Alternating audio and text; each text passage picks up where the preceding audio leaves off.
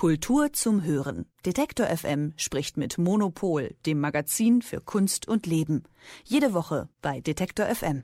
Hui, das Jahr 2022 ist voll gewesen. Die Venedig Biennale kam mit einer großartigen Ausgabe zurück. Die Documenta 15 hat uns wirklich in jeder Hinsicht in Atem gehalten. Die Biennalen in Istanbul oder Lyon forderten unsere Aufmerksamkeit. Dazu kamen die Museen mit ihrem vielfältigen Programm, die Galerien und Messen wie die Paris Plus der Art Basel, die zum ersten Mal stattfand. 2022, ja, ist das Jahr des Nachholeffekts. Und im neuen Heft des Monopol Magazins ist die Top 100 Liste der einflussreichsten Persönlichkeiten der Kunstwelt. Also, wer sind denn die 100 wichtigsten Protagonisten und Protagonistinnen im zeitgenössischen Kunstbetrieb? Darüber spreche ich jetzt mit Elke Buhr, der Chefredakteurin von Monopol. Hallo. Hallo. Elke, wir haben das ganze Jahr über über die Szene geredet. Im Kopf geblieben ist mir Damien Hirst, der dieses Jahr rund 5000 seiner Werke als Kunstaktion verbrannt hat. Und da waren wir beide der Meinung, nun gut. Punkt. Genau. Wer hat denn in diesem ereignisreichen Kunstjahr den tiefsten Eindruck gemacht, wenn wir den Hörst mal zur Seite schieben? naja, dann muss ich ja gleich unsere Nummer eins verraten, weil die ist natürlich diejenige, die den größten Eindruck gemacht hat. Das ist nämlich Nan Goldin, die äh, amerikanische Künstlerin, Fotografin. Und zwar äh, hat die äh, zwei Bereiche eigentlich bespielt, nämlich auf der einen Seite Politik und Aktivismus und auf der anderen Seite war sie in ihrer Kunst extrem erfolgreich. Also Nan Goldin ist ja seit Jahren äh, dabei, dass sie mit einer ganzen Gruppe ähm, gegen die Sacklers vorgeht. Das ist eine Mäzenatenfamilie aus den den USA, die gleichzeitig einen großen Pharmakonzern besitzt. Ähm, und sie protestiert gegen die, weil die in äh, den USA diese Gesundheitskrise ausgelöst haben. Äh, ganz viele Leute sind von deren Medikamente abhängig geworden, die Opioidkrise. Und äh, da war sie mittlerweile sehr erfolgreich. Und ähm, letztlich ist es für uns auch so exemplarisch, weil Nan Goldin damit gezeigt hat, dass Museen eben keine unpolitischen Orte sind, sondern dass sie umkämpfte Orte sind. Zusätzlich hat ein Film über sie und diesen Kampf in Cannes die Goldene Palme gewonnen und sie hatte noch eine ganz tolle Ausstellung in, äh, im Moderner Museum in Stockholm. Das heißt, sie ist für uns die Nummer eins. Ihr schreibt, sie hat Kunstgeschichte geschrieben ähm, und sie bringt eben auch Politik mit ins Museum rein. Gibt es da ein Werk, das du direkt vor Augen hast?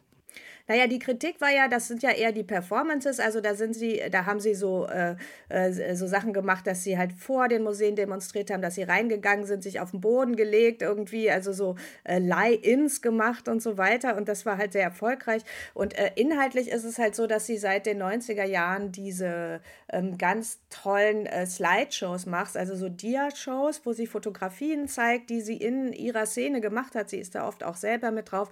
Und ähm, da sieht man eben äh, Transsexuelle, man sieht das Nachtleben, man sieht Partys, man sieht Drogenabhängigkeit, man sieht auch die totale Verzweiflung, die da rauskommt. Das ist immer so eine bitter-süße äh, äh, Stimmung, die da entsteht. Und äh, das sind sehr, sehr ergreifende Werke, die jetzt auch in Stockholm gerade wieder zu sehen sind. Ich dachte ja gerade, als ich das Heft äh, schon mal sehen durfte, ne, was morgen rauskommt, wow, Platz zwei ist das indonesische Kollektiv Ruan Grupa. Ne? Da schreit es nach Skandal, Chaos, viel Wirbel. Ne? Die, äh, das hat hatte die Dokumenta kuratiert und da ist ja einiges los gewesen dieses Jahr. Es geht um die Antisemitismusvorwürfe.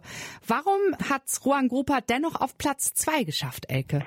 Naja, letztlich gerade deswegen, weil Einfluss zu haben heißt ja nicht, dass alle toll finden, was man macht, sondern, meine, worüber haben wir in diesem Jahr geredet? Wir haben über Ruan Grupa geredet und die haben einfach ganz diese heftigen Debatten aufgeworfen. Ähm, das ist das eine. Und auf der anderen Seite, wir haben ja für unsere Liste ein Advisory Board, so nennen wir das, von ganz vielen äh, Kuratoren und Experten und Kritikern, äh, auch aus dem Ausland. Und wir haben halt gemerkt, dass gerade international da viele gesagt haben, Ruan Grupa hat hier Bahnbrechendes geleistet, einfach für das das Format der Großausstellung, also jetzt mal von diesen Diskussionen abgesehen. Und deswegen war es eigentlich klar, Ruan Grupa ähm, ist ganz vorne mit dabei. Ja, und vor allen Dingen, weil sie auch diesen Gruppengedanken haben, ne? etwas gemeinsam zu machen richtig? Ja, genau. Also gibt es ganz viele Vorschläge, die sie gemacht haben, über die wir auch im Laufe des Jahres immer wieder geredet haben. Und ich glaube, das ist etwas, wo wir auch dann weitermachen werden. Ja, Elke, so, jetzt haben wir ja eine Topliste von 100 einflussreichen Persönlichkeiten. Ne? Wen greifst du jetzt noch raus? Also das ist jetzt gemein. weil man natürlich über alle reden könnte, weil wir diese Liste ja auch gemacht haben, um zu zeigen, wie vielfältig äh, der Kunstbetrieb ist. Da sind ja jetzt auch nicht nur Künstler und Künstlerinnen, sondern es sind ja auch äh, Galeristen, es sind Kuratoren und so weiter. Aber ähm, also ich würde da noch einen meiner Lieblingskünstler herausgreifen, der auf äh, Platz 3 ist, nämlich Francis Alus, der Belgier. Der hat den belgischen Pavillon gemacht in diesem Jahr in Venedig. Also die Venedig Biennale spielt auch eine große Rolle. Da sieht man auch viele Protagonisten. Und äh, Francis Alus hat einfach mit diesem, mit diesem Pavillon, da hat er seine Filme gezeigt von den Children's Games, äh, Kinderspielen. Und das war, ist so ein ganz einfaches Konzept und trotzdem alle Leute gehen da rein und finden es fantastisch. Und das ist halt auch nochmal so, das zeigt nochmal, was Kunst eigentlich also wirklich ganz, äh, ganz spezifisch machen kann. Also wie sie einen ergreift, wie schön sie sein kann. Und deswegen ist Francis Alice da auf Platz 3. Cecilia Alemanni, die Kuratorin in Venedig, gleich auf Platz 4. Und ähm, es geht ja eigentlich so toll weiter. Also ich glaube, wenn man, für uns ist diese Liste auch immer wirklich so eine, äh, so eine kleine Einführung, so dass man, äh, dass man, wenn man das irgendwie alles anschaut, dann versteht man ganz gut, wie wer eigentlich im Kunstbetrieb so was macht.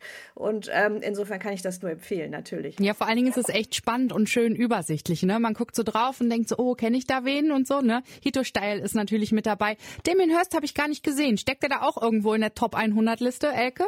Ja, ich frage mich jetzt nicht, auf welchem Platz. Er auf jeden Fall nicht unter den ersten zehn, aber er ist dabei, äh, eben weil er so toll mit der Aufmerksamkeit spielt. Ich meine, wie gesagt, man muss nicht alles toll finden, aber Einfluss äh, ist halt äh, äh ist ein weites Feld. Ja klar, wer setzt sich schon in ein Museum rein oder wo war das nochmal? In seinem Studio, oder? Mit dem Kamin und den verbrannten Kunstwerken? Ja, genau. Also wo er sie verbrannt hat, weiß ich nicht. Aber jedenfalls äh, repräsentiert er so ein bisschen den Umgang mit diesem Thema NFT, was uns ja in diesem Jahr auch sehr viel verfolgt hat. Genau, er setzt sich hin und verbrennt analoge Kunstwerke. Gut.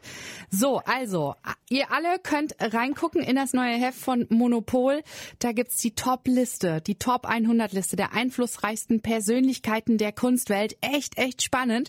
Und wenn wir jetzt Lust haben, selber nochmal etwas anzuschauen, hast du einen Ausstellungstipp für uns, Elke? Auf jeden Fall. Heute Abend eröffnet nämlich Monika Bonvicinis große Ausstellung in der neuen Nationalgalerie in Berlin. Äh, Monika äh, Bonvicini ist äh, eine der bekanntesten Künstlerinnen in Deutschland, ähm, die sich sehr viel mit Feminismus, mit Architektur auseinandersetzt. Und ich habe schon auf Instagram so ein paar Fotos gesehen. Das wird, glaube ich, richtig super. Und ich freue mich total auf die Eröffnung. Vielen lieben Dank, Elke Buhr, Chefredakteurin von Monopol.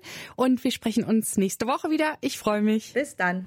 Kultur zum Hören. Detektor FM spricht mit Monopol, dem Magazin für Kunst und Leben. Jede Woche bei Detektor FM.